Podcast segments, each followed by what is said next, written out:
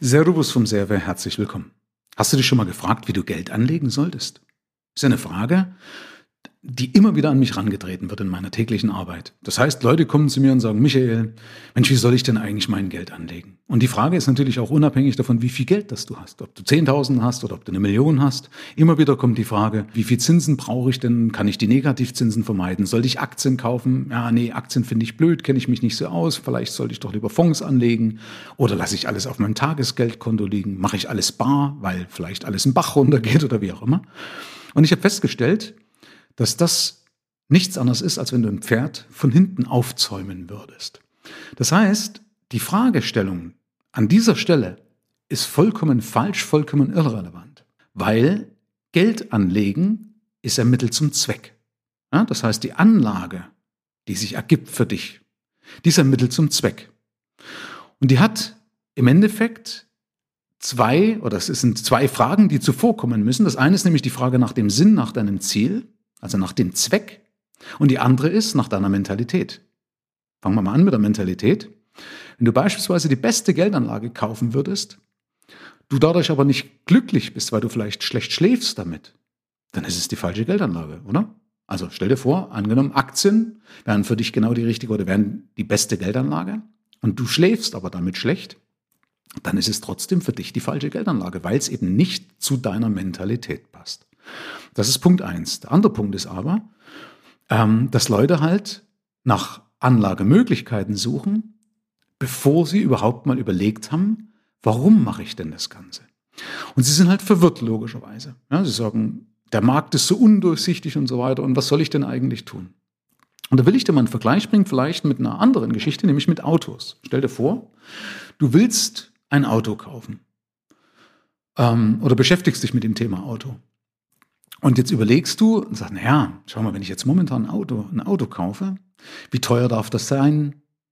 Äh, welches Auto macht denn Sinn? Welcher Antrieb macht überhaupt Sinn? Also welche Motorisierung macht Sinn? Ähm, setzt sich vielleicht Elektrofahrzeuge durch? Setzt sich vielleicht doch am Ende ein Wasserstoffauto äh, durch? Äh, oder soll ich vielleicht doch lieber einen Diesel kaufen oder einen Benziner? Was ist eigentlich für mich besser? Ja, ist ja auch alles verwirrend, ne? Ob das ein Hybrid ist oder wie auch immer. Es ist ja alles genau dasselbe. Die Leute sind vor dem Markt, sind teilweise verwirrt, wissen nicht, was ist denn, wenn die Grünen an die Macht kommen. Vielleicht werden dann Autos abgeschafft. Ähm, vielleicht gibt es dann gar nicht mehr die Möglichkeit oder das, den Trend dahin, dass jeder ein eigenes Auto hat, sondern so wie viele Jugendliche, wie ich das mitbekomme, eher sagen, Mensch, ein Auto ist eher eine Belastung, ein Auto teilt man sich oder der Trend geht beispielsweise hin zu öffentlichen Verkehrsmitteln. Ja, also nicht jeder hat mehr sein eigenes Auto, sondern jede Straße vielleicht ihren eigenen Bus oder einen vernünftigen Anschluss an den Bus, wie auch immer. Wissen wir ja nicht. Das sind alles genauso viele Fragezeichen wie bei dem Thema Geldanlage. Und auch hier wäre es einfacher, wenn du einen Schritt zurückgehst und nicht mal die Frage stellst, welches Auto das ich kaufe, sondern die richtige Frage ist, was ist denn meine Erwartung an Mobilität? Also was muss denn das Auto oder das, das, die Mobilität für mich machen. Also Beispiel, dass du sagst, ja, ich möchte einmal im Jahr zum Flughafen fahren, weil ich dann, äh, oder zum Flughafen kommen, weil ich halt wegfliegen möchte. Oder einmal im Jahr möchte ich meine Kinder, meine Enkel besuchen. Oder ich muss halt jeden Tag auf Arbeit kommen. Das heißt, äh, da habe ich doch dann im Endeffekt erstmal den, den Sinn und den Zweck. Und wenn ich den ausformuliert habe, dann ist das nächste, dass ich vielleicht merke, naja, aufgrund dessen, dass ich in einer ländlichen Gegend wohne, kann ich gar nicht auf eine, auf eine öffentliche Infrastruktur zurückgreifen. Das heißt, ich brauche ein eigenes Auto. Und die nächste Frage, die ich mir dann stellen sollte, ist, was muss das Auto für mich tun? Also soll das eher sportlich sein? Oder lebe ich am Land, dass ich erstmal tausende Schlaglöcher bewältigen muss? Das heißt, ich brauche ein ganz anderes Fahrwerk. Oder mit wie vielen Leuten fahre ich denn? Was muss ich transportieren? Daraus leitet sich dann ab, ob du vielleicht ein Coupé oder äh, einen Pickup-Truck oder was du sich brauchst, okay? Also alles das, was du ja dann damit umsetzt, also was, was du kaufst, ist ja eben nur Mittel zum Zweck. Und demnach ist es wichtig, den Zweck zu beziffern. Und das machen die wenigsten, das merke ich halt. Deswegen würde ich dir empfehlen, mach dir mal Gedanken beim Thema Geldanlage. Setz dich mal hin mit den Leuten, die halt daran mitentscheiden müssen, also dein Lebenspartner, deine Lebenspartnerin oder wer auch immer. Und beziffert mal genau, am besten schriftlich. Ja, ich bin ja immer ein Fan davon, denke schriftlich. Ne, aber dann im Geiste ist es doch relativ schwer zu fassen und zu sortieren. Also deswegen am besten auf Papier. Und obendrauf schreibt man mal in die Frage, was ist mein Anspruch an die Geldanlage? Was will ich damit bezwecken? Also möchte ich, dass meine Kinder, wenn jetzt, ich habe ja manchmal zum Beispiel ältere Leute da, die dann sagen, ach Mensch, was mache ich hier mit einer halben Million oder mit einer Million oder manche eben mit 100.000, wie auch immer. Und ähm, dann frage ich, ne, was wollt ihr denn damit? Wollt ihr der reichste Mann auf dem Friedhof sein? Wollt ihr das meiste Geld vererben? Äh, oder wollt ihr vielleicht regelmäßig noch eine Weltreise machen? Wollt ihr ein paar Jahren ein Auto kaufen? Wollt ihr vielleicht eine Rente haben und ähm, die Rente dann monatlich eben, wie gesagt, euren Haushalt, in, in euren Haushalt mit einfließen, um damit es für euch leichter wird, wie auch immer. Das sind doch Sachen, die kann ich doch wunderbar beziffern. Und daraus kann man dann eine vernünftige Geldanlagestrategie stricken, die, das ist das, was ich ganz am Anfang gesagt habe, abgestimmt ist auf deine Mentalität, also auf deine Risikobereitschaft, ja, so dass du damit gut schläfst. Und die vielleicht aber auch genauso flexibel ist, weil du sagst, naja, ich kann mich zwar ja immer festlegen, jetzt zu dem jetzigen Zeitpunkt, aber was weiß ich denn, was in drei Jahren ist? Ja, also auch das ist ja wiederum ein Anspruch an eine Geldanlage, dass man sagt, du, ich kann jetzt hier keine Geldanlage kreieren oder keine Struktur, keine Vermögensstruktur kreieren, die in Stein gemeißelt ist oder so weit in Stein gemeißelt ist, dass ich in drei Jahren nichts mehr ändern kann. Auch das ist ein ganz normaler Anspruch. So, dann kommen Leute wie ich ins Spiel und können dann ganz einfach empfehlen, sagen, du, ist doch ganz einfach. Die Sachen, die du in nächster Zeit brauchst, die summieren wir einfach auf, die legst du Cash zurück. Ja, welche Möglichkeiten es gibt, ist dann wieder eine andere Baustelle. Machen wir passend zu dir. Äh, also passend auf deine, auf deine Mentalität.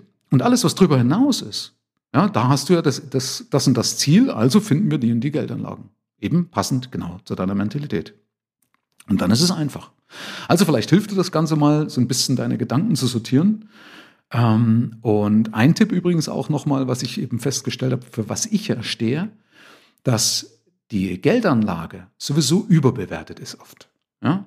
Wenn du natürlich schon älter bist und, und am Ende deines Lebens beispielsweise bist, dann gilt das Ganze jetzt nicht mehr so, aber äh, für junge Leute, und jüngere Leute sind ja die, die immer noch locker noch ein paar Jahre bis zur Rente haben, also ich bezeichne mich damit meinen 51 Jahren auch noch als jung, für die ist der sinnvolle, mit Umgang, äh, der sinnvolle Umgang mit Geld der viel größere Hebel.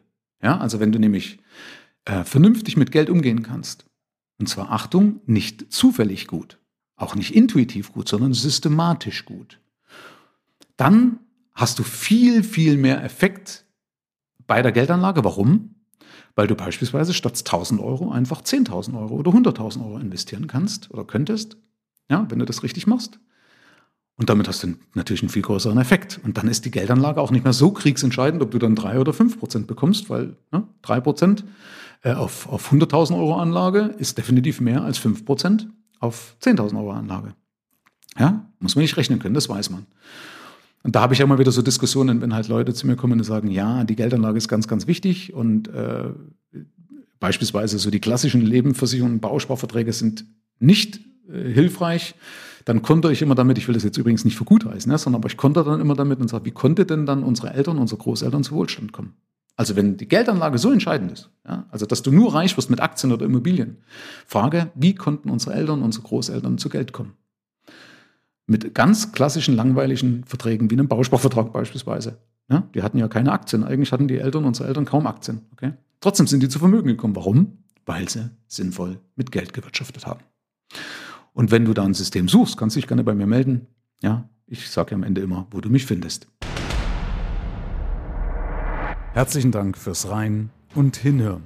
Ab hier liegt's an dir. Bis zur nächsten Folge. Dein Michael Serve. Schau auch gerne mal auf meiner Seite michael-serve.de vorbei. Ich freue mich, wenn du vorbeischaust.